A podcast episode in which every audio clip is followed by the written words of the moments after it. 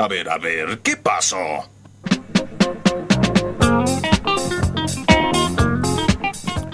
Bueno, vamos a hacer algún un repaso de, de las noticias que pasaron en la semana y que bueno, están pasando también ahora mismo. O sí, algún, también algún que otro eh, datito de color eh, que, que tenemos ahí. Eh, ¿Cómo? Uy, pará, pará, pará. Iván, ¿estás ahí vos? Yo estoy acá, sí. Escucha- ¿Escuchaste una risa? Escuché, ¿que ¿te metió alguno? ¿Sabes qué pasa? ¿Qué pasa? Hoy es miércoles. Perfecto, perfecto, que hoy sea miércoles Ah. está perfecto. Vamos a hacer un poco de noticias. ¿Cuánta gente habrá escuchando? ¿Sabés, Iván? Yo no tengo ni idea, pero el- este éter, No, no, este, este, esta presencia etérea que está acá con nosotros, ¿sabrá cuánta gente está escuchando? Cumpleaños, feliz. No, eso no. ¿Cuánta gente está escuchando? 736.609. Bueno, un montón de gente. Un montón de Una gente. locura. Un montonazo de gente nos está escuchando. Eh, bueno, a ver, ¿qué pasa? ¿Qué, qué, qué- Tienen más? una vida de mierda. No, para nada. No sé por qué te metes en nuestra vida si nadie te está diciendo nada vos. Ahora que te vi un mensaje de Guido, pero no lo alcancé a leer. Fíjate como yo también la tengo, ¿no?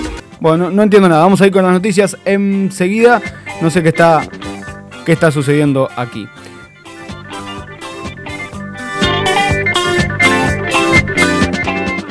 Taxista denunció estafa en el programa de Guido Casca. El participante pasó la prueba y obtuvo el premio mayor del ciclo. Sin embargo, a la hora de cobrar su premio le dieron un secador de pelo.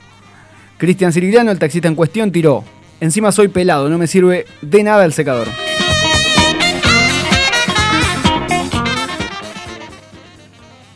Nación y Cava piden que se use tapabocas dentro del hogar. Tanto Carla Bisot como Fernán Quiroz, en sus respectivas conferencias, exigieron que se utilice tapabocas en espacios cerrados. Nos hemos acostumbrado a no usar barbijo en el interior, y es lo que tenemos que cambiar. Los interiores son para usar barbijo, dijo el ministro de Salud porteño.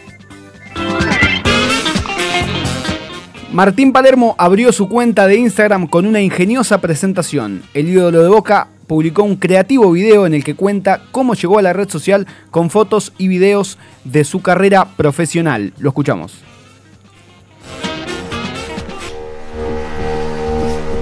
Jugar en primera, ser goleador del campeonato, dos goles en 10 minutos al Real Madrid, lesionarme y volver con un gol a River, un gol de cabeza de 40 metros, hacer un gol en el último minuto para clasificar al Mundial abajo de la lluvia, gol en un Mundial, convertirme en DT, abrir mi Instagram.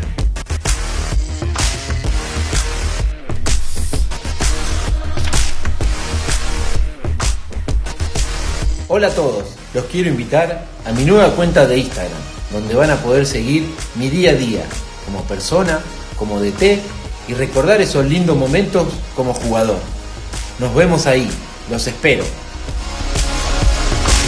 Seguimos. Muy particular.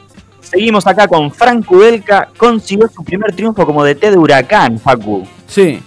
El pasado lunes, el globo de Frank Kudelka se impuso 3 a 0 ante su par Sarmiento de Junín, por la novena fecha de la Copa de la Liga Profesional.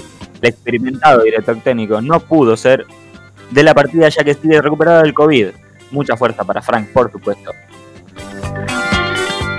Graban a un hombre chupando tres horas el portero automático de una casa. El hombre de San Francisco, Estados Unidos, no llamó ni hizo nada más que lamer el timbre de un edificio hasta que la cámara de vigilancia alertó a los dueños.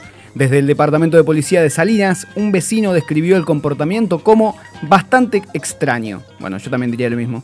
El hombre se defendió diciendo que tenía gusto al ya extinto chupetín de coca.